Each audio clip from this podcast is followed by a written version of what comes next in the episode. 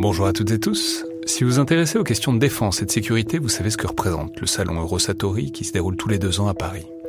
C'est cette année la 28e édition qui se tient du 17 au 21 juin prochain à Paris-Nord-Villepinte et Eurosatori, qui sponsorise cet épisode, sera comme à chaque fois le grand rendez-vous mondial de la défense et de la sécurité. Je veux juste dire, c'est un événement que je trouve très étonnant, assez fascinant. J'y suis allé pour la première fois il y a deux ans pour l'édition 2022. Et euh, vraiment, si vous vous demandez ce qui se fait dans le monde militaire et en matière de sécurité, c'est là qu'on peut voir les dernières tendances, depuis les plus grandes geekeries et les innovations du moment, jusqu'aux grands équipements du futur pour les armées et les forces de sécurité en France et dans le monde. Bref, si vous intéressez de près à ce monde-là, c'est le moment de vous inscrire pour ce qui sera la plus grande édition de l'histoire du salon, avec plus de 1900 exposants et 60 000 visiteurs, vous pouvez le faire en allant sur eurosatori.com.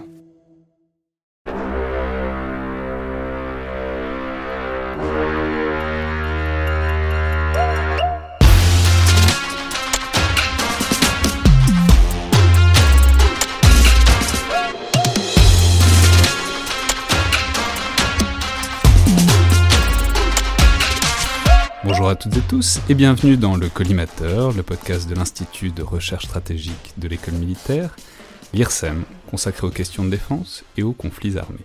Je suis Alexandre Jublin et aujourd'hui pour parler de la formulation de la pensée stratégique d'Emmanuel Macron et plus largement euh, de la question de la maîtrise des armements, j'ai le plaisir de recevoir deux chercheurs spécialistes de questions d'armement et de désarmement à l'échelle mondiale et notamment euh, de questions nucléaires à savoir Corentin Brusselin, directeur du Centre des études de sécurité de l'IFRI, l'Institut français des relations internationales. Donc bonjour et bienvenue dans le collimateur. Bonjour.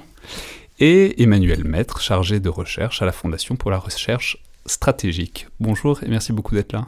Bonjour. Alors, je, vais dire aux auditeurs que c'est une émission qu'on avait en fait prévue il y a maintenant plusieurs mois, euh, à l'occasion du discours d'Emmanuel Macron sur la stratégie de défense et de dissuasion, le 7 février dernier, juste à côté de l'endroit où on enregistre aujourd'hui d'ailleurs à l'école de guerre. Euh, et il faut préciser que c'est quand même quelque chose d'assez important ce discours, parce que c'est un événement assez rituel, il y en a généralement un par quinquennat, où le président de la République parle de dissuasion nucléaire et formule en quelque sorte euh, sa position et la position de la France sur la question. C'est évidemment au cœur de vos domaines de compétences à tous les deux, et vous l'avez donc largement commenté à chaud, à la fois sur les réseaux sociaux et, dans des articles, et c'est pour ça qu'on avait euh, planifié cette émission. Mais évidemment, tout ça a été un peu emporté euh, par une actualité un peu plus brûlante dans les semaines qui ont suivi, à savoir euh, une pandémie mondiale et un confinement généralisé. Pour autant, ça n'est évidemment pas périmé, s'il y a un discours tous les 5 ans, c'est évidemment qu'il est fait pour durer un peu, mais disons qu'il a été assez augmenté par une certaine actualité en plus euh, de ces 4 euh, derniers mois, ce qui va permettre évidemment de s'y intéresser, mais aussi de prolonger son analyse, notamment à la lumière d'un certain nombre d'événements euh, dans le domaine de la maîtrise des armements. On en reparlera, mais évidemment par exemple les rebondissements et le haussement de ton relatif entre la Russie et les États-Unis sur divers traités internationaux. Alors, Déjà partons donc de ce discours du 7 février dernier, puis ensuite évidemment on élargira la focale. Et disons, pour mettre les pieds dans le plat, je, vais, vous dire tout de suite qu'il me semble qu'il y a une difficulté pour les gens comme moi, par exemple, qui euh, s'intéressent à ces questions, mais qui n'en sont pas non plus des spécialistes assidus comme vous, c'est qu'il y a souvent une réelle difficulté à saisir, disons, l'intérêt et l'originalité euh, d'un discours comme ça. Je veux dire, j'entends bien que ce soit utile de formuler la position de la France, surtout à un public d'officiers de haut rang, comme c'était le cas à l'école de guerre, mais enfin, c'est une position qui évolue pas radicalement euh, d'un président à l'autre. Euh, d'ailleurs, Dieu merci qu'on ne change pas complètement d'avis sur la stratégie euh, de la France et sur la dissuasion nucléaire tous les cinq ans. Et du coup, de l'extérieur, on a souvent l'impression que ça varie un peu, disons, de, l'épaisseur du trait, mais pas tellement plus. Évidemment que les fondamentaux peuvent être bon, la souveraineté stratégique, l'importance de la dissuasion nucléaire, la lutte contre le terrorisme ou encore la lutte contre la prolifération des armes de destruction massive. Évidemment que ça reste d'un président à l'autre. Donc j'aurais envie de commencer par vous demander à chacun de m'éclairer, mais je suppose, euh, je soupçonne que je ne dois pas être le seul à ne pas totalement m'y repérer, et de me dire ce que vous avez retenu de réellement marquant de ce discours d'Emmanuel Macron. C'est-à-dire qu'est-ce qui vous est apparu de vraiment important, voire d'original, qui puisse en quelque sorte marquer et singulariser ce discours-là par rapport à d'autres discours précédents euh, de président de la République? je ne sais pas qui veut commencer. Corentin Bosselin? Oui. Euh, c'est intéressant comme, comme point de départ parce que dans notre microcosme de nucléaristes, le discours, c'est quelque part l'événement attendu, enfin j'exagère un petit peu, mais c'est un des événements attendus à la fois en France, dans la communauté, c'est-à-dire est-ce qu'il va y avoir des inflexions? Est-ce qu'il faut apporter des inflexions? Est-ce qu'il est qu'il faut que euh, l'environnement stratégique qui se dégrade devant nos yeux euh, à, mesure des, mois qui défilent, euh, est-ce qu'il faut que ce soit quelque part, que ça invite des, adaptations de la doctrine et lesquelles Est-ce qu'il est serait nécessaire d'envoyer des signaux différents à travers cette, doctrine? Et, en fait, le discours du président, comme vous l'avez dit, en France, en tout cas, c'est ce qui tient lieu de doctrine. Fondamentalement, c'est là que peut, que peut survenir une adaptation. Et c'est là que sont survenues les adaptations euh, euh, euh, précédentes. Et donc, dans ce cas-là, je trouve que c'est intéressant parce qu'effectivement, ça, de l'extérieur, c'est parfois de l'épaisseur du trait, et de fait, c'est parfois à une virgule près, c'est parfois une pause, c'est parfois, c'était le cas, je repense au discours de François Hollande, par, exemple, il y avait parfois des formules qui étaient, systématiquement même, les, formules qui sont retenues dans le discours présidentiel font l'objet des attentions extrêmes, parce que chaque formule a des conséquences extrêmement lourdes en termes de, planification des forces, en termes de, négociations internationales. Euh, et, la doctrine, puisqu'elle stipule la place de l'arme nucléaire dans la, stratégie française, euh, elle renvoie à des obligations de la France à, l'échelle internationale, notamment dans le cadre du traité de non-prolifération, où on s'est engagé un certain nombre de choses. Et donc, c'est attendu non seulement en France euh, et, et, à l'étranger. Et donc, moi, ce qui m'a, ce qui m'a frappé, bon, c'est pas un discours révolutionnaire. On s'attendait pas à ce que ce soit un discours révolutionnaire, et quelque part, je suis heureux que ce ne soit pas un discours révolutionnaire, parce que on sentait qu'il y avait. Oui, il y a rarement des coups de théâtre. On abandonne l'arme nucléaire, hein, c'est fini. Non, mais on a un président qui aime, qui aime la disruption euh, et, qui, et, qui, euh, et qui a eu recours euh, au cours des années passées, notamment sur les questions européennes et transatlantiques pas forcément avec des changements politiques majeurs, mais avec des, euh, euh, des, phrases euh, lâchées peut-être un peu avec, avec facilité à certains moments, et qui, qui contrastaient justement avec la vraie politique suivie, avec les orientations de, fond du gouvernement, et qui, et qui, et qui facilitait pas la tâche d'explication et de négociation avec les partenaires et, les alliés. Et donc, quelque part, trop de disruption dans le, dans le, discours, euh, dans le discours du président sur la dissuasion, c'est euh, contre-productif. Euh, donc il y a des adaptations qui peuvent être que, à mon sens, qui ne pouvaient être que marginales, y compris là où on l'attendait sur les aspects européens.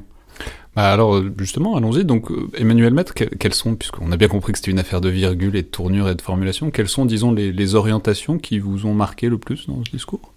Ouais, pour répondre euh, aussi peut-être à votre question de départ, quel est l'intérêt de ce discours? C'est vrai qu'en France, on a tendance à dire que la dissuasion, c'est le président et que c'est important qu'à un moment, il donne sa vision personnelle euh, de cet euh, outil qu'il est le seul à pouvoir entièrement commander et qui est vraiment à sa disposition ultime. Donc ça, c'est quelque chose qui est attendu parce qu'en effet, il y a un aspect presque personnel sur euh, comment lui il verrait les choses euh, euh, et comment il les voit bien sûr dès le, temps de paix. L'autre aspect qui m'a intéressé, que j'ai trouvé notable dans ce discours par rapport notamment au précédent, c'est qu'il était très long et que la dissuasion était vraiment insérée dans une mise en contexte beaucoup plus large du, du des, affaires stratégiques et de la vision stratégique que peut développer Emmanuel Macron. Et, et et en fait, alors que notamment le discours précédent... Euh, donc le discours précédent, c'est celui de François Hollande. Tout à fait. C'était en quelle année? 2015. 2015. Euh, c'était euh, c'était plus condensé, les aspects doctrine, les aspects maîtrise des armements, etc. Là, c'était vraiment inséré dans une sorte de filigrane de propos où on parlait aussi bien de souveraineté économique sur des secteurs stratégiques que de relations européennes, de construction d'une vision stratégique européenne, etc. Donc, cette, cette, mise en contexte était importante pour dire, voilà, en, en 2020, pourquoi est-ce que la France estime qu'elle a besoin d'une dissuasion nucléaire? Pourquoi euh, le contexte euh, nécessite d'investir et de réinvestir dans ce domaine-là. Et euh, moi, ce qui m'a marqué également, c'était de, voir dans quelle mesure ce discours cherche à répondre aussi aux questions qui ne sont pas forcément souvent abordées en France, mais qui peuvent exister dans d'autres pays et, en fonction des, des régions, de dire, voilà, est-ce que vraiment en 2020 la dissuasion nucléaire est toujours nécessaire? Est-ce qu'elle est éthiquement soutenable, etc. On a bien sûr les appels du pape en faveur du désarmement, l'existence d'un traité d'interdiction des armes nucléaires, et donc dans ce discours, il y a une réponse à ces aspects-là avec une justification éthique de la dissuasion nucléaire dans, euh, dans le contexte actuel. Ça, c'est un aspect un, petit peu novateur et, euh, et, qui montre bien pour moi cette idée de vouloir dire pour le président, la dissuasion est nécessaire en 2020, est justifiable, et, pourquoi et comment. Oui, donc ça s'insère dans une sorte d'esprit du temps, puisqu'effectivement, il y a eu une sorte, euh, si ce n'est d'offensive, mais en tout cas de, de vague, de conjonction, d'initiatives qui appelaient au bannissement successif des armes nucléaires. On pourrait évidemment reparler de, de tout ça, de ce contexte et de, de, de, dans quelle mesure est-ce que ça a des chances de, s'implémenter? Quentin Brosselin Oui, je, partage tout à fait ce qu'a dit, euh, Emmanuel, et je, trouve qu'un des éléments très importants de ce discours, c'est justement qu'il, est cohérent. Euh, c'est-à-dire qu'il il explique non seulement pourquoi on a besoin d'une dissuasion selon le président de la République, ce qui est important, mais quelque part, euh, quand on avait le discours de, François Hollande euh, il, y a, il, cinq ans, on avait un discours assez défensif sur euh, voilà pourquoi il faut, de manière très explicite, il faut, on a besoin de s'accrocher aux armes nucléaires pour telle et telle raison. le monde va mal. C'était juste après la Crimée, c'était juste après un certain nombre de, choses. Si c'était 2015, ça devait être aussi en plein milieu d'une période marquée par les attentats, par les... Enfin bon, j'imagine que ça devait s'inscrire, disons, dans une pensée sécuritaire qui avait peut-être d'autres actualités à ce moment-là aussi. C'était, euh, oui, absolument. C'était après Charlie Hebdo, mais avant, le, avant, le, avant novembre. Euh, mais, euh, mais disons qu'il y avait un, peu une dimension défensive où on en était encore, j'ai envie de dire, au stade où il fallait encore expliquer pourquoi la diffusion, ça restait important dans, dans, dans, dans cet environnement-là. Là, je trouve que le discours est intéressant parce qu'il est plus, il, expose plutôt une vision, c'est-à-dire il se porte plutôt vers l'avenir, c'est-à-dire on a l'impression qu'il mais ce qui, est, quelque chose que Emmanuel Macron avait déjà dit depuis, enfin, depuis le discours de la Sorbonne en fait, c'est-à-dire qu'il y a une opportunité à saisir, une opportunité qui se joue, qui, va bien au-delà de l'échelle nationale et qui s'articule, qui doit impérativement s'articuler à l'échelle européenne.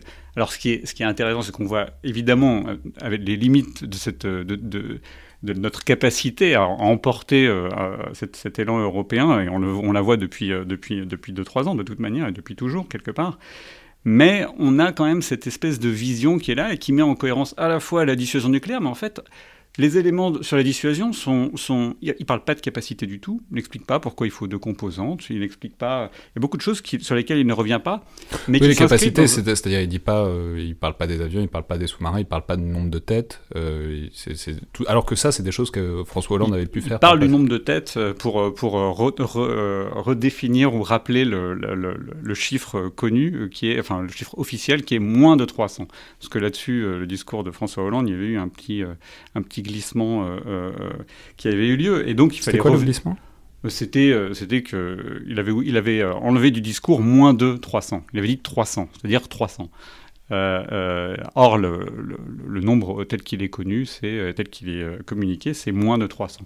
Donc, rien que ça, rien que ce changement au moment oui, on, voit bien l'importance de la virgule et de l'adverbe. Mais ça avait été évidemment qu'il euh, y avait des, personnes qui s'étaient emparées de ça pour dire mais attendez, est-ce que la France a plus d'armes nucléaires en 2015 qu'en 2008 Donc c'est voilà quelque part c'est important d'être de, sensible à, ces nuances-là. Donc il y a cette cohérence-là euh, euh, qui, qui, qui, qui, inscrit la dissuasion nucléaire dans une stratégie de défense d'ensemble et j'ai envie de dire dans, une, dans, une, dans une diplomatie, c'est-à-dire que euh, les propositions qui sont faites vis-à-vis de l'Europe, sur lesquelles on, reviendra peut-être, elles s'inscrivent, elles sont mises en cohérence avec le discours qu'il a fait, les propos qu'il a tenus sur l'Europe, sur l'initiative européenne d'intervention, sur la nécessité de construire une culture stratégique européenne, la nécessité de renouveler un agenda sur la maîtrise des armements, sur laquelle on, reviendra, on reviendra aussi, et même sur la, nécessité d'avoir une loi de programmation militaire euh, très ambitieuse,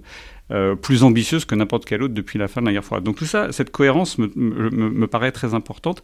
Et, les aspects éthiques, euh, et très rapidement, je trouve que Emmanuel a, eu tout à fait raison de les souligner, parce que en fait, quand on regarde le panorama nucléaire, on voit à la fois un débat grandissant sur la justification du maintien de la diffusion nucléaire, qui est un débat dans les démocraties essentiellement, et à côté de ça, on voit soit des, programmes de modernisation, des programmes de, des, arsenaux assez dynamiques et des déclarations assez irresponsables de certains de nos alliés même. Et, quelque part, on n'a pas, il n'y avait pas jusqu'à présent de, posture de dissuasion assumée qui articule le maintien d'une stratégie nucléaire et euh, la défense du multilatéralisme, et pourquoi en fait les deux pouvaient être cohérents, pourquoi est-ce que les deux pouvaient être éthiques et, responsables? Ouais, bah, tout à fait. Bah, alors, on va peut-être maintenant peut-être y passer, passer, disons, plus directement à cette dimension européenne, puisque c'est un des grands points, c'est un des grands axes. C'est l'idée non seulement qu'il y a bon, des intérêts stratégiques communs, voire même des intérêts vitaux, ce qui est Enfin, ce qui induit en fait, si, si la France euh, reconnaît que l'Europe euh, fait partie de ses intérêts vitaux, bah, ça induit que par essence les pays européens sont plus ou moins bénéficiaires de la dissuasion nucléaire française, puisqu'on ne peut pas y attenter sans attenter aux intérêts vitaux de la France. Donc c'est, disons, que faire de cette position-là? Est-ce que c'est, dans une certaine mesure, une manière de rassurer euh, des voisins, de rassurer des partenaires européens, d'étendre la, couverture de la dissuasion nucléaire française euh, aux voisins et aux partenaires? Emmanuel Maître? Alors rassurer, je ne sais pas si c'est le, terme parce que il euh, n'y a pas forcément une demande du côté de l'Europe, une, attente énorme que, la France vienne étendre ce bouclier et vraiment apporter une, garantie. Ça veut dire qu'on ne sera pas les sauveurs masqués de l'Europe euh. Euh, ben, En, tout cas, c'est pas, ce qu'ils c'est pas ce à quoi ils s'attendent. Euh, on n'a pas cette impression-là. En revanche, c'est clairement cohérent, comme, comme Corentin le disait, avec la vision du président Macron pour une Europe beaucoup plus autonome dans sa défense, partageant on a dit des intérêts, mais aussi des moyens de, de, pouvoir euh, assurer sa défense en partenariat, bien sûr, avec son, allié américain. C'est pas du tout en, opposition euh, par rapport à ça, et puis euh, maintenant la Grande-Bretagne, mais de manière quand même un petit peu plus unie. Alors après, voilà, ça c'est l'offre qui est faite, et il y a, y a, un intérêt là-dessus. Je pense qu'il y a un certain nombre de partenaires qui sont d'accord pour réfléchir à, une Europe plus intégrée au niveau de, de la défense. Par contre, il y a quand même pas mal de malentendus, sans doute qui existent sur le rôle que peut avoir cette dissuasion française. Et ces malentendus, en fait, ils sont à Paris et ils sont dans les capitales européennes. À Paris, dans la mesure où on a toujours dit que notre euh, dissuasion était euh, absolument indépendante, nationale, souveraine, donc on, la marge de manœuvre pour intégrer des alliés dans les discussions et a fortiori dans la mise en œuvre opérationnelle, elle est extrêmement réduite. On va pas prêter des têtes, quoi. On va pas prêter grand-chose. Euh, et puis dans les capitales européennes, il y a une double méfiance. Déjà, il y a des pays qui ne veulent pas être sous parapluie de, nucléaire d'aucune, d'aucun pays. Euh, ils sont assez peu nombreux, mais aujourd'hui ils existent. L'Autriche, euh, par exemple, clairement. Dans d'autres pays, euh, en Scandinavie, etc., c'est moins vrai, mais ça reste quand même. La population, les partis politiques, etc., sont très frileux sur cette question-là. et puis il y a des pays qui ont peur euh, qu'en acceptant en quelque sorte une garantie française, ça euh, sous-tende qu'ils n'ont plus tellement besoin de la garantie américaine et donc ils veulent surtout pas que ça devienne une prophétie euh, autoréalisatrice et que les Américains se disent bon bah dans ces cas-là on peut se désengager. Ouais c'est ce que j'allais dire, c'est en même temps il faut replacer ça aussi dans un contexte plus large, notamment du point de vue otanien, puisque ça, ça vient évidemment quelques mois après que Emmanuel Macron ait dit assez célèbrement que l'OTAN était en état de, mort cérébrale, ce qui au moment où il l'a dit euh, apparaissait assez dans l'esprit du temps, mais qui, euh, évidemment plusieurs mois plus tard est peut-être un peu plus euh, gênant. C'est-à-dire, est-ce que si on rapproche ces deux choses, c'est-à-dire l'idée éventuellement d'une extension, en tout cas d'un partenariat avec tout ce que ça peut avoir de nébuleux sur les détails concrets avec les pays européens, et en même temps ce, constat que l'OTAN est en situation difficile, est-ce que ce serait pas dans une certaine mesure une ouverture pour que, je sais pas, peut-être la France réorganise sous son leadership euh, des partenaires en désarroi face aux évolutions américaines? Corentin Moisselin Oui, disons que euh, l'un des éléments qui a fondamentalement changé depuis 2015, c'est moins la transformation des menaces, pour être franc, que l'incertitude sur les alliés. Et en fait, il y, a, une, eu une vraie rupture qui a eu lieu depuis 2015. S'il y en a une, c'est celle-là. En fait, c'est qu'en fait, il y a une inquiétude grandissante qui dépasse là, encore le cadre national sur la valeur des garanties de sécurité offertes aux États-Unis sur le temps long. J'ai envie de dire, Trump en est un symptôme, mais et, notamment son, approche transactionnelle des alliances dont, vous avez déjà parlé euh, dans, dans, ce podcast, mais, mais, mais aussi à, à, plus long terme quelque part, il y a une inquiétude plus profonde sur la montée, de l'Asie dans les préoccupations américaines et l'ampleur des engagements que les États-Unis seront prêts à maintenir vis-à-vis de leurs alliés européens. Et il y a un discours très constant du point de vue américain qui consiste à dire il est temps que vous vous preniez en charge. Il est temps que vous vous preniez en main sur des questions stratégiques, qui a, qui a un double discours, qui sont aussi schizophrènes à leur, manière, c'est-à-dire il faut que vous, euh, vous investissiez dans l'OTAN pour qu'on y reste, mais il faut aussi que vous vous preniez en charge. Donc quoi, Emmanuel Macron dit un peu chiche? euh, par ce discours d'une certaine manière? Il dit les deux. Emmanuel Macron, à mon sens, dit euh, d'une part, on ne peut pas ne pas entendre ce qu'on nous dit, euh, on ne peut pas ne pas voir le risque que pose ce changement générationnel et ce changement de culture politique et stratégique aux États-Unis si jamais il s'avère durable. Euh, et d'un autre côté, il explique que, quelque part, un des éléments euh, fondamentaux et nécessaires d'une approche, d'un lien transatlantique renouvelé, c'est qu'en Europe, on soit sérieux sur les questions stratégiques. C'est-à-dire qu'on arrive à réfléchir ensemble sur les questions stratégiques, qu'on investisse dans nos capacités, déjà qu'on rééquilibre un peu le, partage du fardeau avec les, avec les Américains, et donc qu'on soit, qu'on soit plus crédible militairement. C'est pour ça que c'est important d'avoir les différentes briques de, la démarche euh, euh, actuellement poursuivie euh, en tête. C'est pas simplement on va amener le, nucléaire à l'échelle européenne parce que, parce que Trump euh, explique qu'il ne sera pas forcément. Euh, il, il, euh, comment dire, il engagerait pas les États-Unis derrière l'article 5 dans, dans, toutes les circonstances. Donc l'article 5, on va juste préciser encore une fois, c'est l'article 5 de la charte de du traité de l'Atlantique Nord qui implique que si un État est attaqué, automatiquement les autres États doivent venir le défendre. Ce qui est l'espèce de. C'est la défense collective. Voilà. Absolument. Mais, mais voilà, donc tout ça pour dire que cette dimension européenne, déjà, elle s'inscrit dans le temps long. De la, dissuasion française, elle s'inscrit dans le temps long. Euh, il y avait déjà des éléments qui portaient là-dessus dans le discours de, François Hollande. On a vu d'autres éléments depuis quasiment l'origine, en fait. Parce que ça n'a jamais été pensé, et ça, ne pouvait pas être pensé, cette, stratégie française, euh, en, isolation complète vis-à-vis -vis de son environnement. Ça aurait, été, ça aurait été une aberration. Mais ce qui est vrai, c'est que la marge de manœuvre, euh, sur les, incréments, les adaptations et les propositions qu'on pouvait faire étaient extrêmement limitées parce qu'on ne peut pas décréter qu'on on, ne veut pas se substituer aux États-Unis déjà et, euh, et, on ne peut pas protéger des alliés qui ne demandent pas de protection. Donc il faut trouver une espèce d'entre-deux pour, euh, pour essayer de continuer à réfléchir ensemble euh, et, de, montrer quelque part la manière dont euh, des garanties françaises pourraient s'articuler avec des garanties américaines qui pourraient s'articuler elles-mêmes avec la posture de l'alliance dans son ensemble. Et je pense que c'est l'esprit que, c'est vraiment l'esprit qu'on retrouve derrière les deux propositions, de, à la fois d'un dialogue avec ceux qui veulent et ceux qui le souhaitent et qui le peuvent, c'est-à-dire euh, complètement ad hoc, ni dans l'UE ni dans l'OTAN, euh, et aussi une participation aux exercices. Oui, c'est ce que j'allais dire.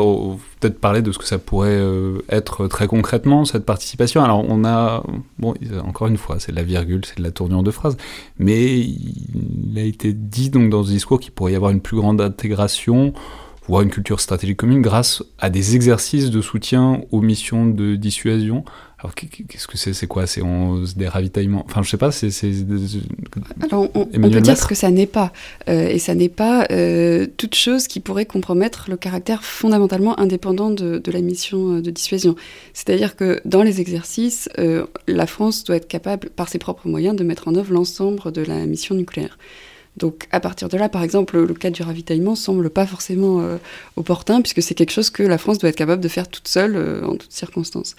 Euh, peut-être plutôt dans la... Donc ravitaillement, c'est forcément des avions, évidemment, puisqu'on va rappeler, il y a deux composantes de la dissuasion. Il y a les forces aériennes stratégiques qui sont les avions, et puis il y a évidemment les SNLE, qui, ça, du merci, n'ont pas besoin d'être ravitaillés a priori en, cours, puisque c'est la beauté des réacteurs nucléaires. Mais, euh, mais donc ce serait des ravitaillements, par exemple, d'avions en vol. Quoi, Oui, oui, tout à fait. Donc, et en plus, ça, c'est quelque chose qui, euh, qui est vraiment considéré comme fondamental dans, dans, la capacité à projeter de manière euh, lointaine les, les, les, forces aériennes stratégiques. Donc peut-être dans des exercices de jouer la défense, des missions d'accompagnement un petit peu moins centrales, mais pour l'instant, il n'y a pas, à ma connaissance, de propositions concrètes où il n'y a pas eu de de choses qui ont bruité sur euh, ce que ça pourrait être euh, dans les faits. Mais on peut, on peut imaginer, en fait, euh, disons qu'il y, y a, un spectre de possibilités qui commence avec la présence d'observateurs dans les postes de commandement ou à côté même, dans un autre cadre que les postes de commandement, de, que dans le sanctuaire absolu des forces nucléaires, lors de ces exercices-là. rien que voir, observer certaines choses, ça pourrait, faire, ça pourrait être une première étape. Après, vous avez. là, pour l'instant, ça n'existe pas du tout. C'est sanctuaire. Enfin, voilà. Pas à ma connaissance. Euh, je, sais, sais, pas. Pas à ma connaissance. Je, suis pas non plus. Donc voilà. Euh, si ça existe, euh, j'imagine que ce serait plutôt avec des Britanniques ou des, Américains, mais je, n'en ai, pas, ai pas eu vent. mais donc on peut imaginer ça. Effectivement, après, il y a des, choses qu'on peut chercher à montrer ou sur lesquelles on, peut souhaiter sensibiliser les Européens euh, particulièrement parce qu'elle serait en complément de ce qui se fait à l'OTAN. Par exemple, à l'OTAN, le, partage nucléaire, euh, qui, implique, qui implique donc les armes nucléaires américaines euh, basées en Europe et, et, cinq, et cinq alliés qui, qui emporteraient ces armes et donc, ces armes, ce sont des B-61, c'est-à-dire des armes, des bombes à gravité. Euh, donc, euh, il faut les emporter jusqu'au-dessus de la cible et les, lâcher. Euh. Et des bombes à gravité, c'est-à-dire c'est pas un missile, quoi. Ça tombe. Oui, ça tombe. Ça tombe. Ça peut planer un peu, mais ça tombe quand même. donc, ça va pas très loin. Mais bon, il n'y a pas des réacteurs. Enfin, c'est pas des missiles balistiques. C'est voilà. Il faut, faut passer par-dessus la cible. Exactement. C'est pas propulsé. Euh, et donc, à partir de là, euh, en France, comme vous le savez, on opère le, vecteur euh, des armes nucléaires pour les forces aériennes stratégiques et la force aéronavale nucléaire, que vous n'avez pas mentionné, qui est, une des, qui est la composante non permanente. le vecteur, c'est la SMPA, c'est-à-dire un missile de croisière supersonique. Et, et, donc, il est supersonique, donc il est pénétrant, il peut être tiré de plus loin. les concepts d'emploi sont différents quelque part, est-ce que c'est quelque chose qu'on veut montrer parce que quand on dit dans le cadre de l'Alliance Atlantique que euh, la dissuasion nationale de la France contribue à la sécurité de l'Alliance et que les garanties offertes s'ajoutent aux garanties américaines quelque part, ce ne sont pas des garanties offertes d'ailleurs, euh, euh, mais en gros que, que, voilà, il y a une contribution française indépendante et autonome et une valeur ajoutée. Qu'est-ce que ça veut dire en pratique? Ben, Ça peut vouloir dire qu'en fait, avec des armes qui sont basées en Europe, euh, on peut faire des choses qui sont, pas, euh, qui sont différentes de, ce qu'on peut faire avec des armes américaines. Rien que montrer, illustrer euh, les concepts d'opération et les concepts d'emploi qui pourraient être employés avec, avec, des, avec des ASMPA, ça peut être une option. Et même dans le... Même, j'ai envie de dire, en ce qui concerne la force océanique stratégique, Bon, on va, on va pas. La force océanique stratégique, ce sont les sous-marins. Qui sont les, les sous-marins nucléaires, euh, soit lanceurs d'engins, soit d'attaque. Euh, on, peut, on peut imaginer, euh, pas, pas, évidemment des exercices qui impliquent la détection des SNLE, parce qu'ils sont indétectables de, toute manière, bien, sûr. mais des exercices de lutte anti-sous-marine de manière générale, parce que, ou, de, ou de guerre des mines, parce que si on réfléchit à la crédibilité de la dissuasion euh, nucléaire française, notamment de la force océanique stratégique, elle repose à la fois sur des capacités nucléaires, mais aussi sur toutes les capacités d'accompagnement qui euh, protègent ces capacités dans les moments où elles sont vulnérables, notamment à la sortie du goulet de Brest. Donc euh, on peut démontrer ces capacités-là et pour dire voilà ce que c'est que la crédibilité, voilà pourquoi, voilà pourquoi c'est important de maintenir un modèle d'armée cohérent comme on le fait, etc., etc. Non, mais alors, Maintenant, on peut passer, euh, disons, à une sorte de deuxième euh, moment, enfin une autre grande dynamique de, ce discours qui va nous emmener naturellement vers le reste de l'émission. C'est aussi une insistance sur la maîtrise des armements, euh, la maîtrise des armements nucléaires à l'échelle mondiale. Alors, c'est en conjonction, puisque notamment Emmanuel Macron en a profité pour inviter les partenaires européens à, disons, s'activer sur le sujet, euh, à sortir d'une sorte de passivité sur le sujet. Mais, disons, quelle est la, vision, quel est l'objectif qui est déployé par euh, Emmanuel Macron à, cette occasion-là? Emmanuel Maître? Oui, alors, bah, je pense qu'il y a deux, grands objectifs. Euh, l'un qui est de manière assez classique euh, de voir la maîtrise des armements comme une activité diplomatique, euh, en particulier dans le cadre du TNP dont on parlait tout à l'heure. On a une dissuasion, mais dans le même temps, euh, on a des engagements, et notamment faire en sorte qu'il y ait de limiter les risques de conflits nucléaires, de faire en sorte que les arsenaux soient contraints dans une certaine manière au niveau quantitatif, si possible, au niveau global, bien sûr, etc. Donc s'engager à ce qu'il y ait des règles qui, que l'ordre nucléaire global ne soit pas une vaste anarchie, mais qu'il y ait un maximum de règles. Euh, ça, c'est un objectif qu'a la France, c'est un objectif qui est aussi central pour de nombreux partenaires européens avec lesquels justement on veut travailler. On pense évidemment... Euh, par exemple à l'Allemagne. Et donc, c'est important que la France montre qu'elle est euh, active à ce sujet-là, qu'elle est sensible à ces arguments et qu'elle elle fait des, des, efforts dans ce domaine. Après, il y a l'autre aspect de la maîtrise des armements qui dire c'est une clé de sécurité euh, pour nous. Euh, c'est pas juste négocier pour faire baisser les arsenaux dans l'absolu et dire qu'on est sur une pente descendante par rapport à la fin de la guerre froide, mais c'est également dire il y a des systèmes qui nous dérangent chez des adversaires potentiels. On aimerait que ces systèmes soient encadrés ou des pratiques ou un ensemble de choses. On aimerait qu'il y ait des règles pour justement limiter la dangerosité de, de l'ensemble. Et là-dessus, c'est c'est quelque chose qui traditionnellement c'est assez peu fait avec les partenaires européens, même si ça concernait souvent le continent européen. Euh, c'est quelque chose qui pendant la guerre froide était principalement américano-soviétique. Depuis, ça c'est euh, beaucoup de, règles ont continué d'être appliquées au niveau américano-russe. Et, euh, et l'Europe a toujours constaté que beaucoup de règles constataient son territoire, mais qu'elle n'avait pas forcément eu beaucoup son mot à dire sur ce qui était euh, négocié. là, c'est vraiment une. Alors, on va le dire, c'est notamment toute la crise des euromissiles dans les années 80. C'est-à-dire l'idée que, bah, en fait, l'Europe se situant à, mi-chemin pourrait être le champ de bataille nucléaire si ça, si ça finissait par mm. exploser. Donc, c'est depuis on reviendra dessus, mais c'est depuis qu'il y a un certain nombre de traités qui ont été mis en place. Et donc là, c'est en quelque sorte euh, un appel à ce que bah, ce potentiel champ de bataille se saisisse d'une certaine marge de manœuvre, c'est ça? Voilà, et c'est quelque chose qui est aussi euh, présent. Euh, les Allemands, par exemple, en ce moment, ont un peu la même démarche de dire bon, bah, il faut qu'on ait une idée de ce qu'on veut, de ce qui nous menace, de ce qu'on aimerait pouvoir négocier, etc. Et donc, davantage peser au sein de l'Alliance Atlantique, mais de manière globale, encore une fois, sur les règles qui peuvent être appliquées. Comment ça je, pense que cette articulation avec les, alliés est, particulièrement importante parce que là encore, euh, il faut, la, replacer dans l'objectif de, renforcer la culture stratégique euh, euh, européenne et, des partenaires européens. Parce qu'on n'a pas les mêmes réactions face à la dégradation de l'environnement stratégique.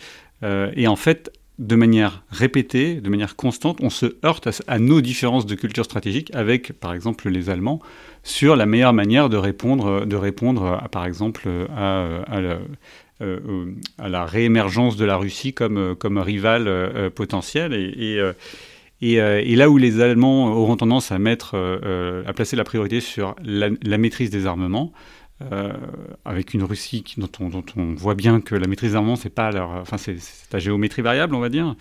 nous, on, a, on insiste de manière régulière et euh, sur, euh, sur la nécessité de la dissuasion nucléaire euh, pour répondre à ça. Et donc, il faut trouver un moyen de faire dialoguer les deux.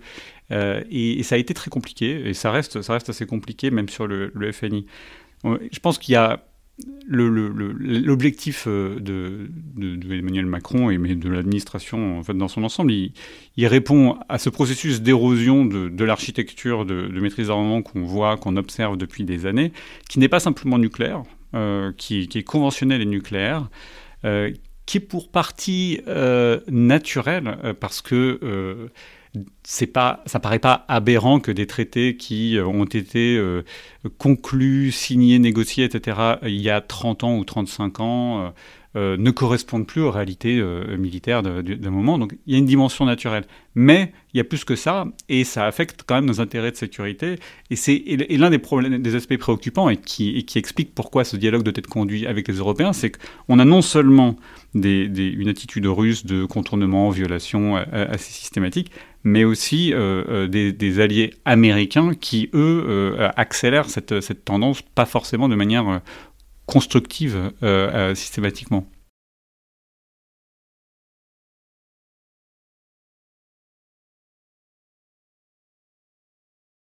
Ouais, bah alors allons-y et détaillons en fait plus ce, panorama que vous venez d'esquisser au milieu desquels on a bien compris qu'il était question pour Emmanuel Macron que l'Europe reprenne une place. C'est-à-dire, si, on avait fait, euh, si on avait enregistré mi ou fin février, on aurait probablement fait une émission un peu différente puisque euh, automatiquement, ce que cette situation-là a été euh, actualisée euh, un peu, même si on voyait ça à venir, notamment à partir du 21 mai, enfin le 21 mai, Donald Trump et Mike Pompeo ont annoncé que euh, les États-Unis se retiraient du traité Open Sky, c'est-à-dire un des traités internationaux de surveillance et de contrôle des armements. enfin, ça s'inscrit dans un ensemble général, on les détaillera les uns après les autres.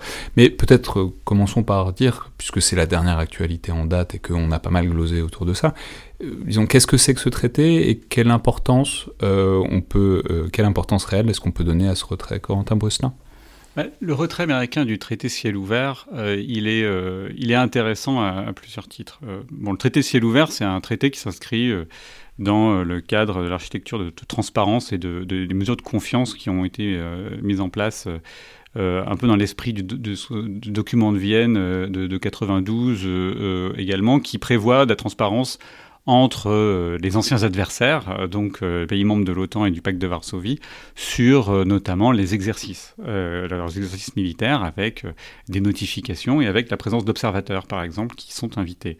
Le traité ciel ouvert, l'idée date des années 50, c'était une proposition américaine qui avait été rejetée assez vite.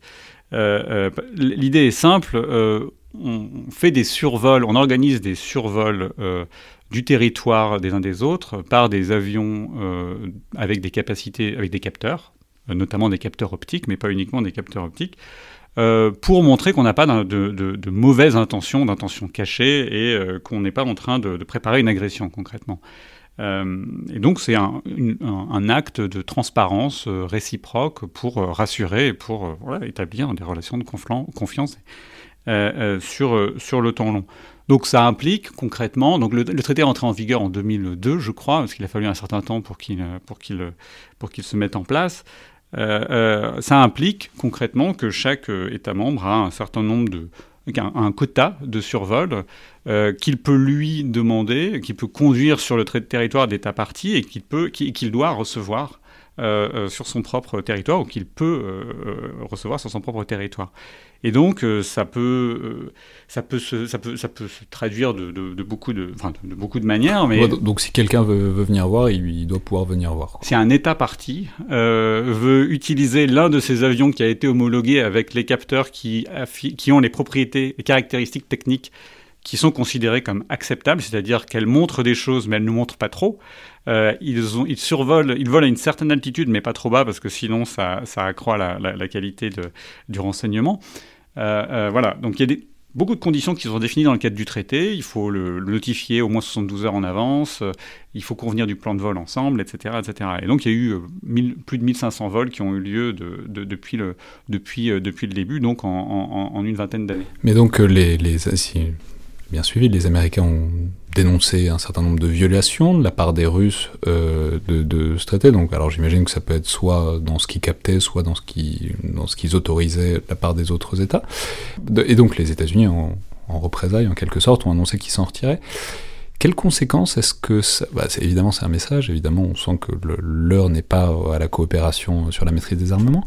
Mais euh, bah, comment dire, ça a l'air un peu anachronique, euh, enfin je veux dire à l'ère où tout le monde a des, enfin toutes les principales puissances ont des satellites d'observation, notamment des satellites d'observation militaire, ce qui a vraiment besoin d'avoir des vols avec des avions homologués pour qu'ils voient un peu mais pas trop. C'est ça le problème, c'est que les Américains n'en ont pas besoin pour leur propre renseignement, mais que la plupart des alliés n'ont pas de satellites et n'ont pas de capacité d'observation. Euh, et donc, euh, pour, euh, c'est l'un des aspects préoccupants de, ce retrait, c'est qu'on sait très bien fondamentalement que le traité ciel ouvert n'apportait rien en termes opérationnels aux États-Unis. Ce n'est pas le but. Le but, c'est de faire ça ensemble.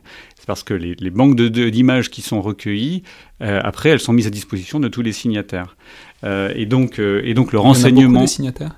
34, donc 34 pays membres, dont, dont la France évidemment. Mais, mais L'idée, c'est que le renseignement que vous obtenez, vous pouvez le partager.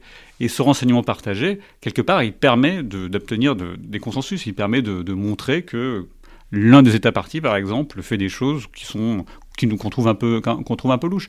Par exemple, dans le cadre de la crise en Ukraine en 2014, il y a eu une vingtaine de vols euh, qui ont été organisés dans le cadre de ciel ouvert sur euh, la, région russe qui, bordait euh, l'Ukraine pour voir ce qui s'y passait et constater un certain nombre de et constater un certain nombre de déploiements. Et donc, quelque part, quand les États-Unis euh, prennent prétexte des, euh, des violations euh, russes, qui, a eu, où, les Russes ont, voilà, été ont été pas particulièrement coopératifs sur certains, sur certains cas, mais il y a eu une manière de faire a été trouvée dans le cadre de la commission qui existe pour résoudre ce genre de problème. ce qui est préoccupant, c'est que fondamentalement, on voit que les Américains en sorte, malgré euh, euh, une offensive de charme des Européens pour leur dire nous, on tient au traité, en fait. Euh, on sait que vous n'y tenez pas, mais pour nous, c'est important. Et, en fait, ça n'a servi à rien, parce qu'il y a vraiment un changement de philosophie aux États-Unis, en tout cas avec l'équipe actuelle, sur l'intérêt que présente la maîtrise des armements et n'importe quelle, règle, n'importe quelle norme internationale, en fait, dans, un, environnement plus compétitif. Emmanuel Maître oui, ça c'est très visible et du coup c'est vrai que c'est intéressant cet exemple de Open Sky parce que ça suit le cas du FNI et peut-être euh, à la fin de l'année le cas du New Start, on, va voir ce qui se profile, mais on ne peut pas être très optimiste. Euh, deux aspects sur la manière, les États-Unis agissent en effet euh, sans se concerter vraiment préalablement avec les Européens, en tout cas sans prendre en compte leur avis.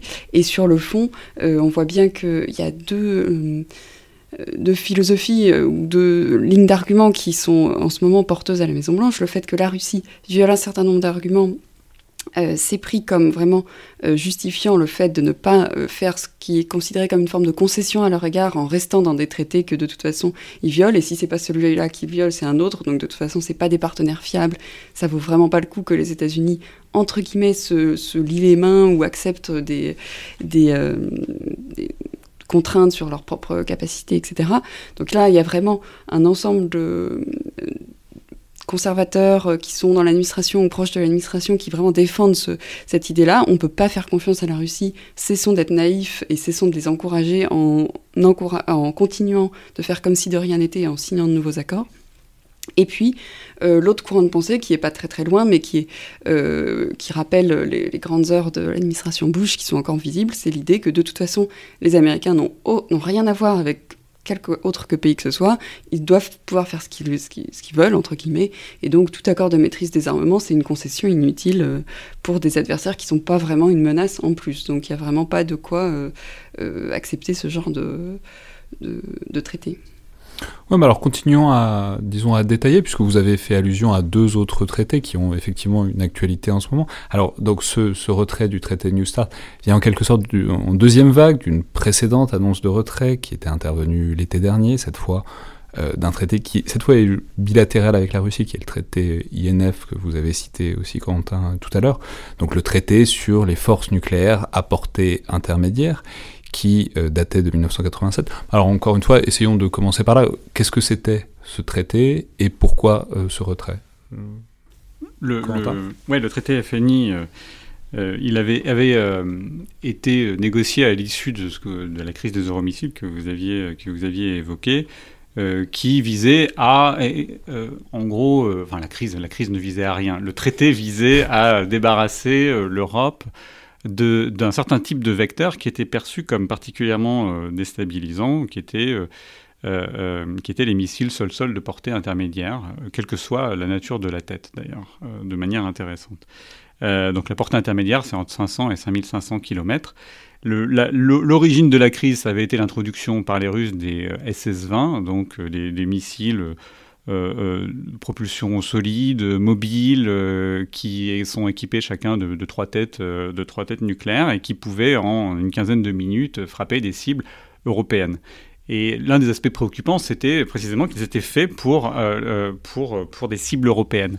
donc derrière cette, derrière cette introduction, il y avait une crainte européenne d'un découplage stratégique entre entre leur sécurité et celle, et celle des, euh, des États-Unis, dans la mesure où ces armes ne visaient pas les États-Unis. Donc elles auraient forcément tué quelques Américains au passage, mais il y avait quand même une crainte que euh, du côté de l'Alliance, on n'aurait pas de capacité de, on n'avait pas de contre-mesure, on n'avait pas de capacité de réponse à cela. Oui, c'était que l'Europe devienne la chair à canon des, des États-Unis, quoi. Oui, et puis que quelque part les, les, euh, les Russes, les Soviétiques, et, puissent toucher notre sweet spot et, et, trouver le sweet spot et, et en fait qu'on n'ait pas de capacité de réponse et donc on, on ait un, problème de crédibilité fondamentale et qu'ils puissent s'attaquer euh, et qu'ils puissent euh, euh, mettre en pièce mettre en l'alliance. Bon, et, suite à ça, la double décision a eu lieu en 79. Puis donc la double décision, ça a été la décision de l'alliance à la fois de chercher une maîtrise des armements avec les soviétiques mais pour inciter les soviétiques à accepter de retirer leur SS-20, notamment euh, euh, que l'Alliance se dote de ses propres capacités de missiles sol-sol de portée intermédiaire. Bref, tout ça, ça a abouti au traité FNI. Mais le traité FNI de, 87, donc, qui, éliminait tous les missiles sol-sol de portée intermédiaire. Euh, et de manière intéressante, il n'y avait pas de restriction géographique. Et l'absence de restriction géographique, elle avait été débattue à l'époque, au moment de la conclusion du traité, c'est-à-dire qu'on aurait pu avoir un traité qui se limitait à l'Europe, qui interdisait euh, l'Union soviétique de déployer ses missiles SS-20, SS-4 et SS-5 sur des, des, zones qui auraient pu toucher l'Europe occidentale. Mais elle aurait pu les déployer à proximité de l'Asie, par exemple. mais on imagine que ça aurait été plus facile, plus difficile à vérifier. Euh, enfin, c'est-à-dire, alors que là, l'interdiction, c'est en fait, il faut juste pas les construire, quoi. Bah, il, il, fallait vérifier qu'ils étaient détruits, surtout. Aussi. Mais, mais euh, pas forcément plus difficile à vérifier, mais disons que ça aurait impliqué un mécanisme de vérification euh, constant, pour le coup. C'est-à-dire qu'il fallait vérifier de manière routinière que, que, les, que Oui, parce que je veux dire, les missiles, ils sont, ils sont pas posés en haut d'une montagne, quoi. Enfin, ils, ils, étaient enterrés, enfin, ils étaient cachés. Enfin, ça aurait impliqué un vrai processus de désarmement et de vérification dans des zones où c'était pas évident, quand même. En fait, de fait, il a eu lieu ce processus de désarmement et de vérification, c'est-à-dire que tous les, vecteurs, quels qu'ils soient, ont été euh, identifiés, euh, inventoriés, euh, détruits, etc., etc. Donc, ça aurait, posé des, challenges, mais surtout, c'est les alliés asiatiques des États-Unis, et notamment le Japon, qui n'étaient évidemment pas favorables. Toujours est-il que la conséquence, c'est que le FNI n'avait pas de limite géographique, et que l'absence de limite géographique, ça a fait que 30 ans plus tard, quand l'Asie est devenue euh, le point d'attention majeur des États-Unis et, la Chine le rival stratégique.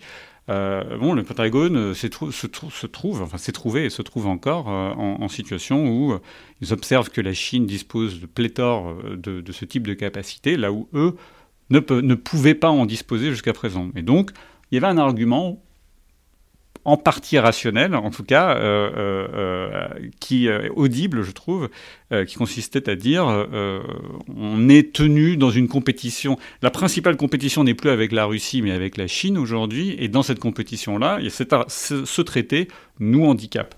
Mais, mais, alors, parallèlement, il y a aussi un deuxième argument qui a été avancé, justement par rapport à la Russie, c'est toujours l'argument que la Russie tricherait.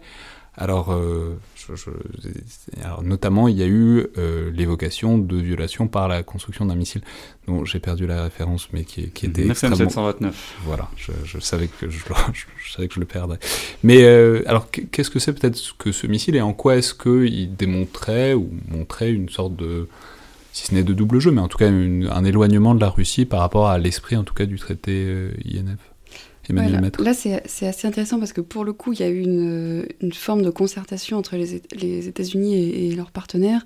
Et, euh, et euh, les, les, partenaires ont, soutenu euh, Washington dans, dans, le verdict qui a été posé sur, sur cette crise de, la violation du traité FNI, puisque depuis en fait euh, plusieurs euh, années, euh, presque un petit peu moins de 10 ans, enfin 7-8 ans, l'administration Obama avait commencé à dire on a un problème sur un, système russe qui aurait été testé en fait sur un, lanceur terrestre sur une distance prohibée, ce qui était interdit.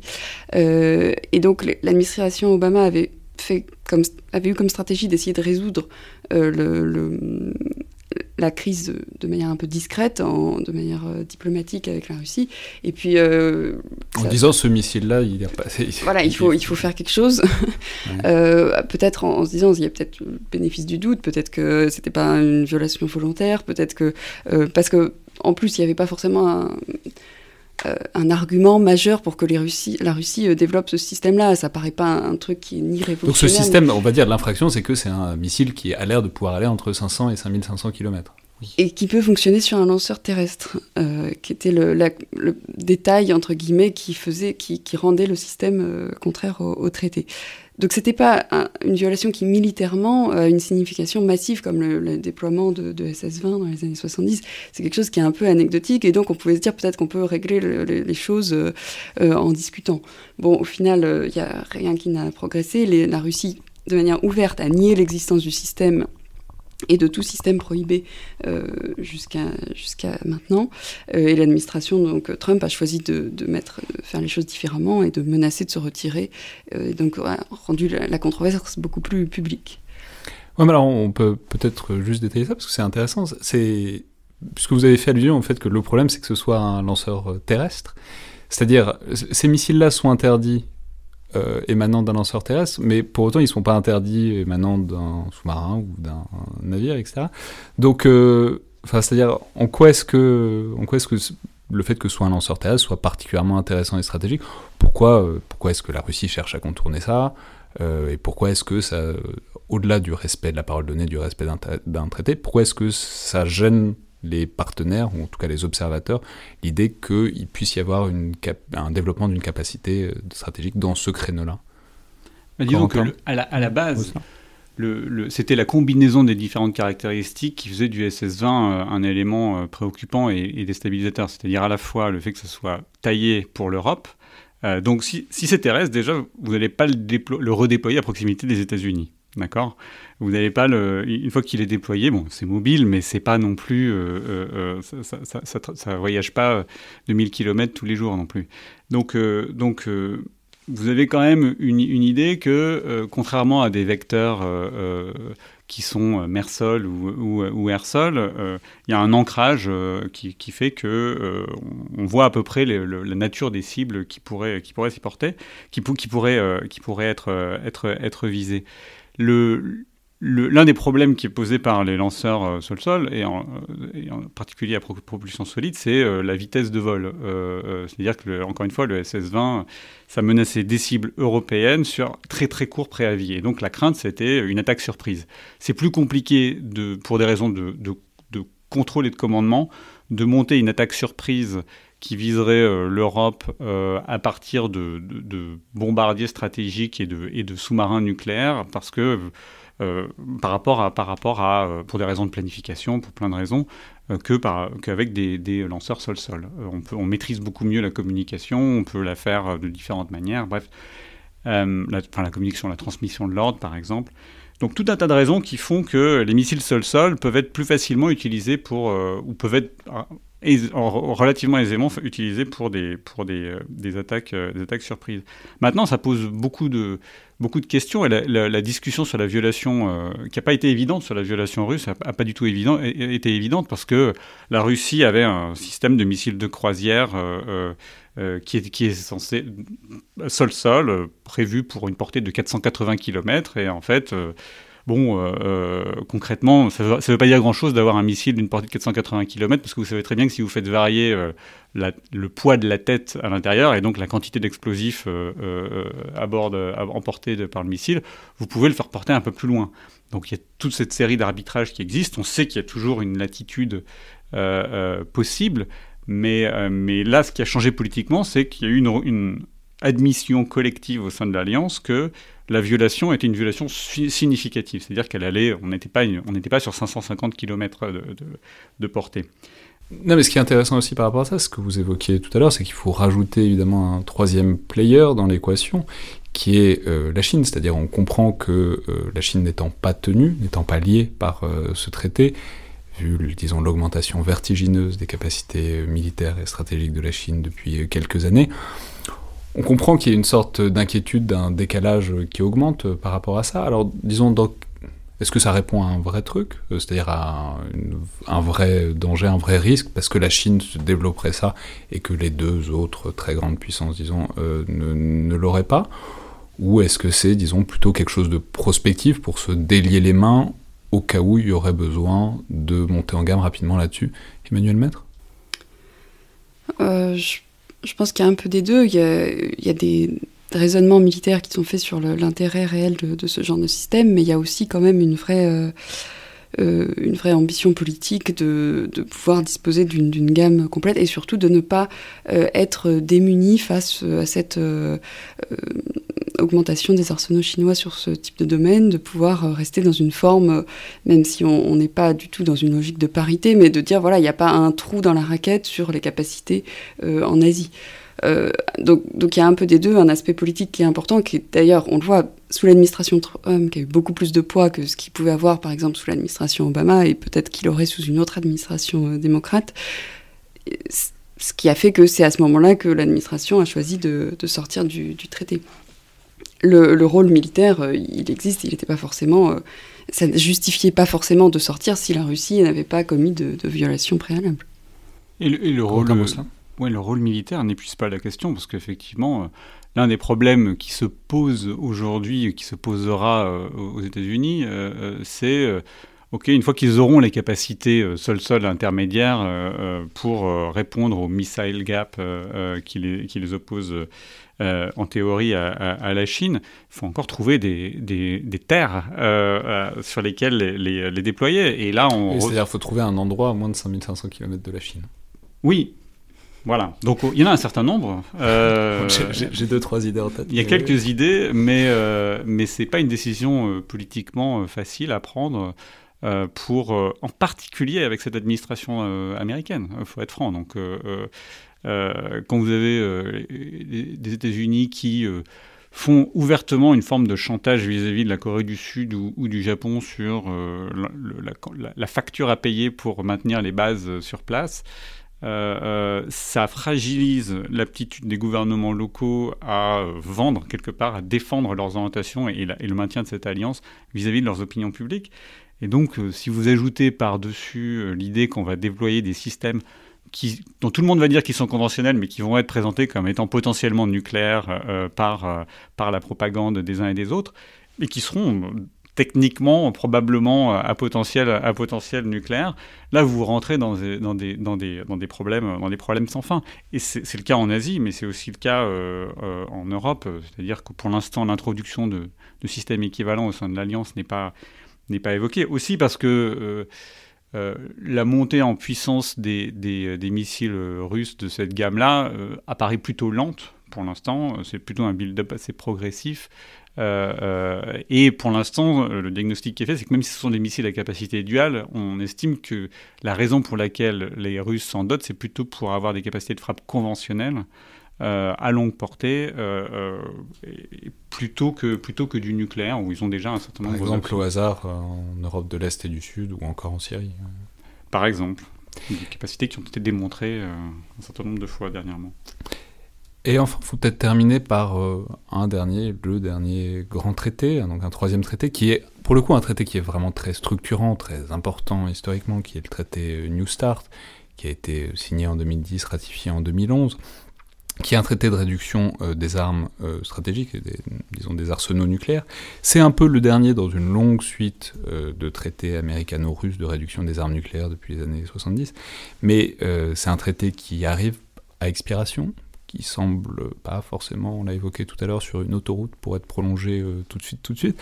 Alors, pourquoi, comment, et est-ce que, euh, disons, son déclin, son, l'inquiétude qu'on peut formuler à son sujet, euh, pourrait commencer à déclencher une réinflation, disons, des, des arsenaux nucléaires Emmanuel Maître? Alors, ce qui est intéressant avec le New Start dont, on parle, c'est que contrairement au FNI, il n'y a pas d'accusation de violation ni d'une part ni de l'autre. Donc la situation est quand même euh, très différente. La Russie a signalé euh, plusieurs fois qu'elle souhaitait l'étendre euh, d'au moins 5 ans, donc, puisque c'est une possibilité qui est offerte au sein du traité, de l'étendre sans avoir à renégocier ses termes ou, repasser par le, Congrès américain ou quoi que ce soit. le président peut décider de, l'étendre et c'est a priori pareil en, en Russie. Donc c'est étant donné que pour l'instant aucun traité successeur n'a été négocié, euh, donc euh, une forme de Start 4 ou quelque chose qui pourrait prendre la suite, et que c'est absolument euh, peu probable que ce soit dans l'année qui vient, puisque ce sont généralement des traités qui prennent plusieurs années à être négociés, tout le monde quasiment appelle, donc en Russie, en Europe, dans beaucoup de, de, centres américains, bien sûr, en particulier au sein du Parti démocrate, appelle à tout le moins à étendre pour se donner le temps après de réfléchir à une extension, d'adapter le traité à ce qui peut l'être euh, en termes d'armement, en termes de, euh, de, parties prenantes, etc. Euh, néanmoins, c'est vrai que pour l'instant, on peut être assez pessimiste, puisque l'administration américaine a toujours dit qu'il y avait largement le temps, qu'on verrait ça plus tard, et surtout lit de plus en plus la question à l'intégration de la Chine dans le processus de maîtrise des armements stratégiques. Or, la Chine a décrété très clairement qu'elle avait aucune intention de... Donc, juste pour le dire, c'est, on va, il s'agit de limiter le nombre de têtes, le nombre de vecteurs, Bon, là, ça lie euh, les États-Unis et la Russie pour des raisons évidentes, qui sont que ce sont des kilomètres les, plus gros possesseurs. L'idée, c'est qu'il faudrait intégrer, il faudrait contraindre la Chine aussi par ce genre de traité. Mais le problème, c'est que la Chine euh, est, bien loin, comme euh, vous le disiez à l'instant, des, des, arsenaux. Donc, comment le faire? Comment réfléchir à un accord euh, comme ça un peu cadre stratégique euh, qui pourrait avoir des, plafonds acceptables. Vous voulez dire, parce que les deux ont, les mêmes plafonds, mais si on met les mêmes plafonds à la Chine, ça ne va pas les contraindre beaucoup. Ça ne va pas les contraindre du tout. et ça va même les, inviter à, les inviter à augmenter, ce que ni les Russes ni les Américains d'ailleurs ne supporteraient très longtemps. Donc pour l'instant, il n'y a aucune perspective de maîtrise des armements avec la Chine. Et le fait que les Américains disent de plus en plus souvent, ouvertement et publiquement, qu'ils n'envisagent pas de, prolonger START, ou en tout cas d'avoir un, cadre euh, sans la Chine, ça semble dire qu'ils sont prêts à, l'abandonner l'année prochaine. En tout cas, c'est la lecture politique qu'on peut en faire pour l'instant. Quant à ça D'autant plus au regard du contexte où, encore une fois, on voit on n'a pas parlé de JCPOA, l'accord sur le, nucléaire iranien, mais c'était le, c'était le premier à tomber. C'est un chapitre un peu substantiel, je me suis dit qu'on... Non, non, non, mais, mais je, je, n'entends pas en parler, mais euh, au moins le mentionner, parce qu'il y a une cohérence euh, très nette euh, de ce point de vue-là. à, défaut d'avoir, à défaut de voir une stratégie se dégager du point de vue des États-Unis, on voit une cohérence très nette et, et un acharnement, à mon sens. Donc, quelque part, ça n'augure rien de bon pour New Start. Mais pourquoi? Parce que ça les intéresse plus, euh, parce que symboliquement, ça leur déplaît, enfin, ça déplaît à cette administration d'avoir euh, des limites euh, en termes de nucléaire, parce que les traités internationaux, ça les intéresse pas, ou parce qu'il y a, par exemple, si on prend Start, ou parce qu'il y aurait une envie de monter je sais pas, hein, ça, prend de temps en temps des administrations, notamment des états-majors, l'idée de vouloir augmenter la puissance nucléaire pour des raisons qui... Je pense que, comme le disait Emmanuel tout à l'heure, il ne faut pas chercher une raison unique et cohérente. Euh, vous avez différents courants qui se retrouvent au sein de l'administration et qui se retrouvent, qui ont des objectifs pas forcément identiques et des philosophies pas forcément identiques, mais qui se retrouvent à converger autour, euh, autour de, de, décisions, comme sur la maîtrise des armements, où en fait, au sein de l'administration, il n'y a pas grand monde qui croit à cet instrument-là. Mais vous en avez quelques-uns qui essaient de développer, euh, en tout cas qui essaient de vendre un discours disant que la maîtrise des armements, ils n'y sont pas opposés. Et... Mais ça veut dire quoi Ils ne croient pas à la maîtrise des armements? Je veux dire, si le, traité New Start est, enfin, je veux dire, si tout le monde limite le nombre de têtes nucléaires qui, qui produit, on comprend bien l'intérêt d'équilibre de puissance, ça peut-être que certains sont en désaccord, mais ça a aussi des intérêts d'économie qui sont très réels. Oui, mais la, philosophie qui se trouve derrière, c'est euh, on est dans une ère de compétition stratégique. Quels sont nos avantages comparatifs? La Russie n'a pas la capacité de rentrer dans une course aux armements avec nous. Si jamais, et d'ailleurs ce n'est pas la priorité, donc on ne va pas contraindre nos capacités euh, euh, simplement pour les beaux yeux de la Russie, parce que fondamentalement, elle ne nous préoccupe pas plus que ça. Et que si jamais on rentre dans une course aux armements, euh, eux ne vont pas tenir et nous, on pourra tenir. Concrètement, c'est un, peu cette idée-là. La, la, vraie préoccupation, c'est la Chine, qui paradoxalement, encore une fois, a un arsenal beaucoup plus petit, mais les États-Unis essaient de voir à la fois la montée de la Chine et la stabilité de la Russie, qui est, une stabilité un peu faussée d'ailleurs, parce que j'ai envie de dire, la Russie non seulement maintient ses arsenaux, mais en plus elle développe tous les systèmes qu'on n'a pas évoqués, qui ont été annoncés par Vladimir Poutine en, mars 2018. Euh, des, systèmes qu'on appelle exotiques, avec des technologies euh, euh, nouvelles, que ce soit du planeur hypersonique au, au, sommet d'un missile sol-sol intercontinental le missile à propulsion nucléaire, à propulsion nucléaire, on apprécie la, proposition, euh, euh, qui, a été, euh, qui a donné lieu à un accident à l'été dernier en Russie, une torpille nucléaire, des, missiles balistiques aéroportés, etc. Donc il y, a eu, pléthore d'annonces russes qui ont été faites en parallèle à la demande russe disant New Start, nous on veut le garder ces traités-là, ces, capacités-là ne sont qu'en partie dans New Start. Donc on, va, elles vont être en partie soumises aux mesures de transparence prévues dans New Start, mais uniquement en partie, mais c'est légal. On n'est pas euh, bloqué par ça. Donc quelque part, la Russie a joué un jeu un peu, a joué avec le feu, euh, parce que ils ont... Formulé comme ça, on a presque l'impression que c'est pour énerver euh, les autres. Je pense que euh, une partie de, de, l'ambition russe, c'était euh, à la fois de, il y avait beaucoup d'objectifs qui étaient poursuivis. Il y, avait, une dimension de statut, c'est-à-dire on veut montrer que technologiquement on n'est pas complètement largué derrière les, Américains et les Chinois. Il y avait aussi l'idée qu'il faut forcer les Américains à engager une maîtrise des armements parce que euh, et, un discours plus large sur la maîtrise des armements pas simplement sur le nucléaire, pas simplement sur les, forces offensives, mais aussi sur les forces défensives. Tout ça, c'est des, vieilles demandes russes pour lesquelles ils ont peu de leviers euh, à exercer auprès des États-Unis. Et donc, moi, j'y vois une, tentative de faire ça, mais une tentative qui euh, a... Euh, qui a, suscité un retour, un retour de bâton qui est non négligeable. C'est-à-dire que maintenant, aux États-Unis, vous avez des gens qui pointent du doigt ces mêmes systèmes en disant Ah, mais la Russie contourne New Start. En fait, la Russie se développe son arsenal nucléaire en dehors de New Start. Donc, en fait, New Start n'a plus la pertinence qu'il avait auparavant. Et donc, vous avez un certain nombre de, personnes aux États-Unis qui disent De toute façon, New Start, à part la transparence qui fait partie du traité des inspections réciproques, etc., les contraintes sur les capacités sont pas très exigeantes de part et d'autre. Euh, les capacités de monter en, gamme, euh, de, montée quantitative de la part de la Russie sont relativement limitées et on peut nous aussi le faire, y compris avec des dépenses relativement euh, restreintes. Et fondamentalement, vu que l'objectif c'est de contraindre la Chine, il faut faire table rase. Et c'est en faisant table rase de nos engagements qu'on est dans la meilleure posture de compétition vis à -vis de la Chine. Et là, si on fait table rase de tous nos engagements de maîtrise des armements, fondamentalement, ils vont commencer à se préoccuper et peut-être qu'ils vont accepter de, euh, de, rentrer dans un dialogue avec nous. Ça, c'est la vision aussi construite et, et, rationnelle que je peux, que je peux euh, euh, présenter, étant entendu, encore une fois, que je, je il, y a des, il y a des, à mon sens, des, des comment dire, des préoccupations beaucoup plus basiques qui, qui, qui sont dans l'esprit du président, par exemple. Emmanuel Maître? Oui, y compris euh, notamment faire plaisir à un électorat pour un certain nombre de sénateurs hyper euh, nationalistes qui supportent tout simplement pas que l'Amérique soit contrainte d'une manière ou d'une autre. Donc il y a toute une frange de, de, sénateurs euh, qui, qui essayent d'abattre la maîtrise des armements en propos avec des, propositions de loi assez régulières. Donc on voit bien qu'il y a un aspect politique, y compris tuer un, accord qui avait été signé par le président Obama. ça, c'est aussi un, objectif qui est sans doute assez, assez présent au Congrès et au sein de l'administration. Donc tous ces facteurs politiques, euh, vraiment, en plus en année électorale, euh, aux États-Unis, jouent sans doute autant que les, considérations stratégiques. Très bien, bon, alors on a compris qu'il y a un certain nombre d'actualités à, suivre. Alors il y a évidemment le, retrait d'Open Sky, il y a cette question de, du traité INF, et puis il y a surtout le traité New Start qui arrive. INF c'est mort. je suis désolé de vous l'annoncer, euh, mais, je crois qu'ils vont pas. J'y crois toujours pas. Vous êtes pessimiste, Quentin. Euh, non, non, mais donc le traité New Start qui arrive à échéance l'an prochain et dont on suivra évidemment le, disons, si ce n'est la reconduction, au moins la prolongation ou non. Merci donc à tous les deux. Voir l'absence de sortie américaine. Il leur reste quelques semaines pour pouvoir sortir du traité.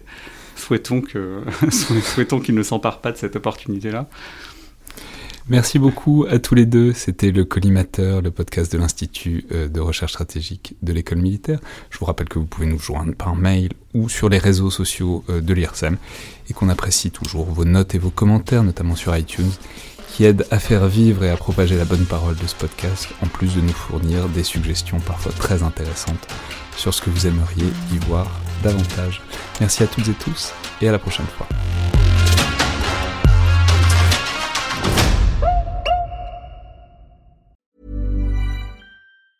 Planning for your next trip?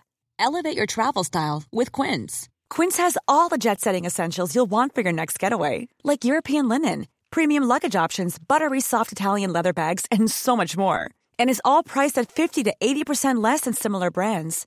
Plus, Quince only works with factories that use safe and ethical manufacturing practices.